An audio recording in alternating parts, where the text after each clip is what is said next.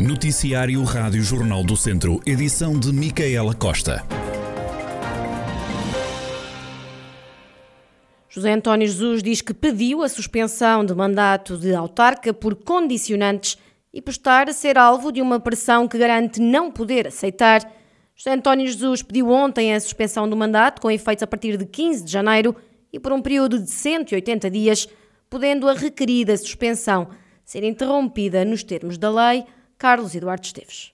Num comunicado enviado às redações no final do dia de quinta-feira, José António Jesus disse que deu o melhor que sabia e podia e que algumas coisas poderiam ter sido melhores. Garante que nunca teve a intenção de prejudicar alguém ou de ter benefícios de decisões ou ações. Disse, e passo a citar, coloquei na primeira prioridade sempre o nosso Conselho e as suas boas gentes. Na mesma nota, o autarca escreve que nas últimas semanas tem sido alvo a condicionantes e a uma pressão que não podia aceitar, no que diz ser um desrespeito absoluto pelo princípio da presunção de inocência. No plano de natureza política e partidária, diz José António Jesus que se verifica uma alteração das condições inerentes à posição de algumas pessoas face aos valores de coesão e compromissos antes assumidos.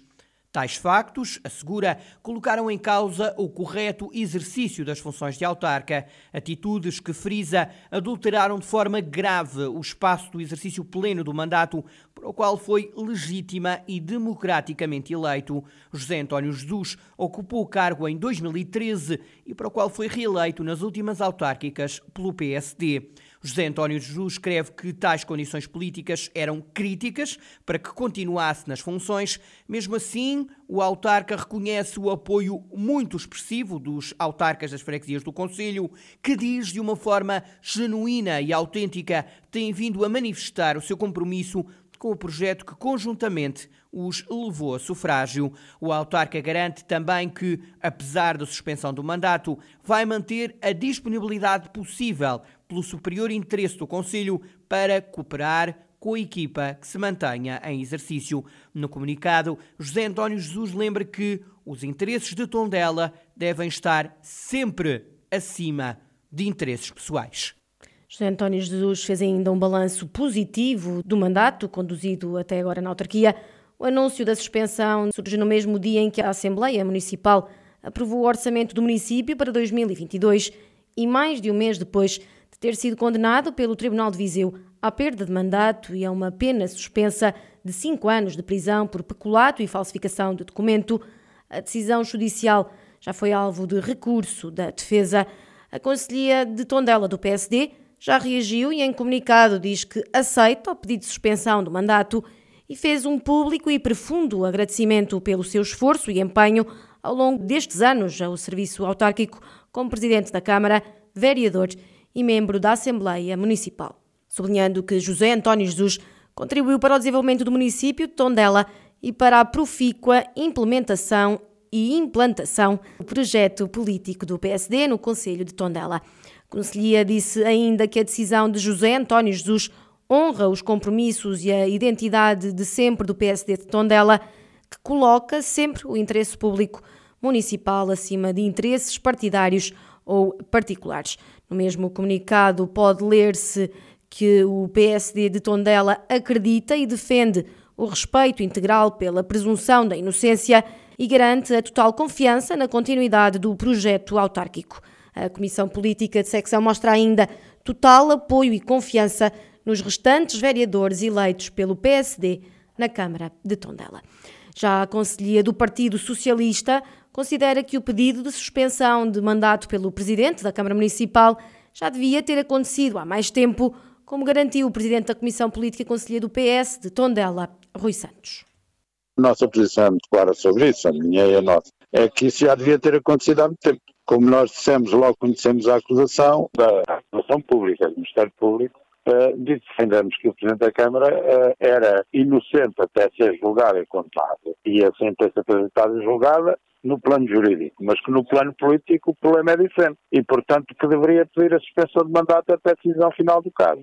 Foi o que fez agora, com algumas declarações que consideramos menos felizes, porque parece que não sabe lidar com a crítica da opinião pública. Do ponto de vista jurídico, tem todas as garantias de defesa. Que as pessoas criticam é normal, porque o, o comportamento que levou à sanção, a, a comprovar-se, de facto é um comportamento altamente criticável. A questão é muito simples, portanto, só por tardia, como sempre defendemos.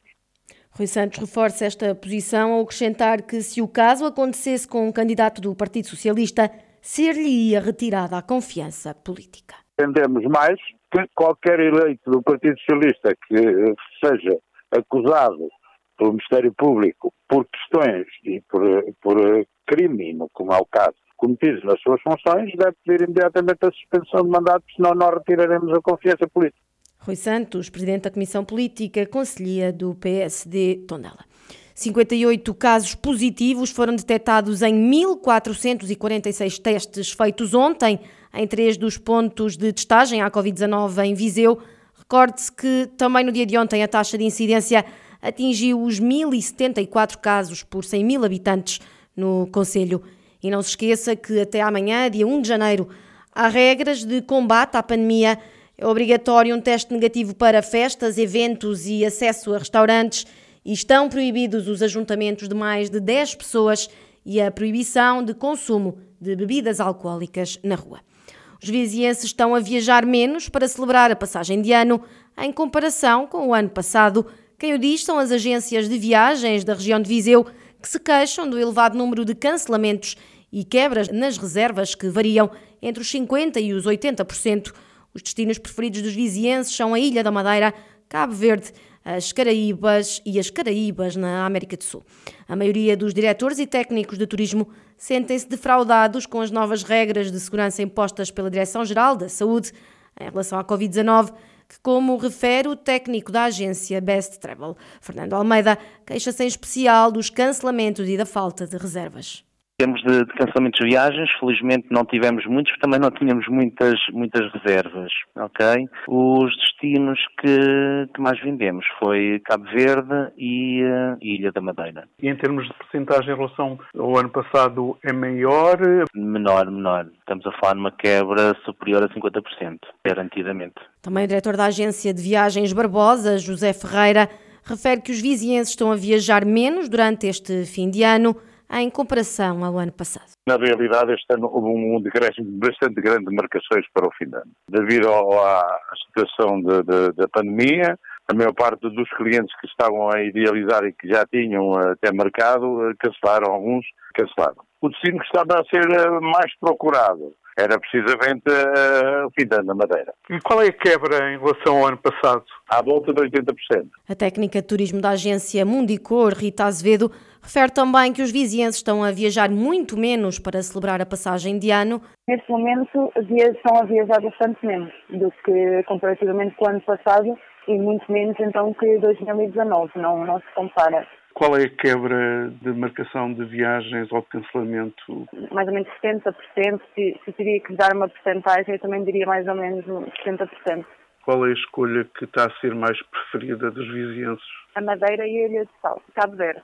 Já o técnico de turismo da agência de viagens FR Travel, André Loureiro, contraria a tendência da quebra de marcações para a passagem de ano por parte da concorrência e garante que foram muitos os vizienses a fazer marcações de última hora. Em relação ao ano passado, de uma maneira geral, eh, as pessoas vão viajar mais este ano, apesar de ter havido estas últimas restrições à última da hora. A ideia que temos, e os números também falam por si próprios, temos mais reservas este ano para ano do que no ano passado. A nível de cancelamentos, houve algumas coisas residuais, mas nada por aí além. Estava marcado, a maior parte das pessoas cumpriram e fizeram as suas viagens e estão a fazê-las. E em termos de destino, talvez eh, sim, a Madeira continue a ser o destino mais mais procurado, por assim dizer.